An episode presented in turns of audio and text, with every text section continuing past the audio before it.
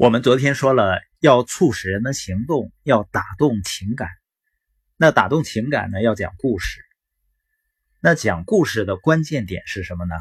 第一呢，就是形象，越形象的事物越能够打动我们的情感。为什么呢？还得回到进化上，人是猴子变过来的，猴子是不懂抽象的东西的。你跟他说香蕉，他不知道你在说什么。但如果你给他看香蕉的图片就能唤起他的本能，打动他的情感。还比如说，我动员你给希望工程捐款，我说啊，乡村里有多少失学儿童，或者呢正在上学的山区孩子，有多少人买不起学习用品？当然呢，也能打动你的情感。但是呢，这些话可能就不如一张形象的照片更能够打动你的情感。你记不记得希望工程有一张著名的照片，大眼睛女孩？那个大眼睛女孩的形象啊起到了胜过千言万语的作用，为什么呢？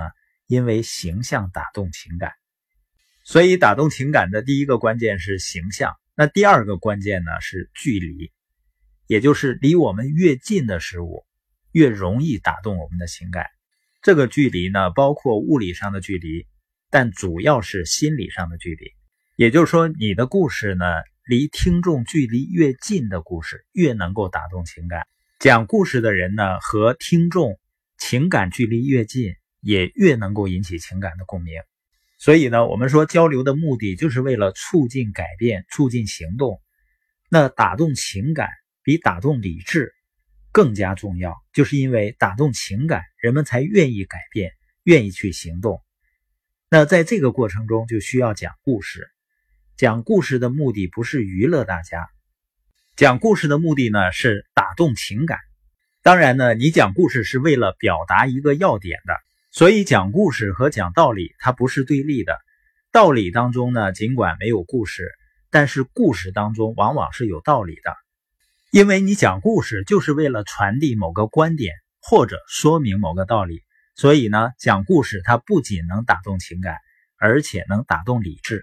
而且呢，故事把道理隐藏在故事之中，让你在不知不觉中接受道理，比直接讲道理可能更有效。那你现在应该更理解讲故事的重要性了吧？因为故事当中有道理，它同时打动理智和情感。所以呢，形象和距离不仅帮助打动情感，而且帮助打动理智。越形象的故事，讲的道理也更具体。离听众距离越近的故事，讲的道理也越有说服力。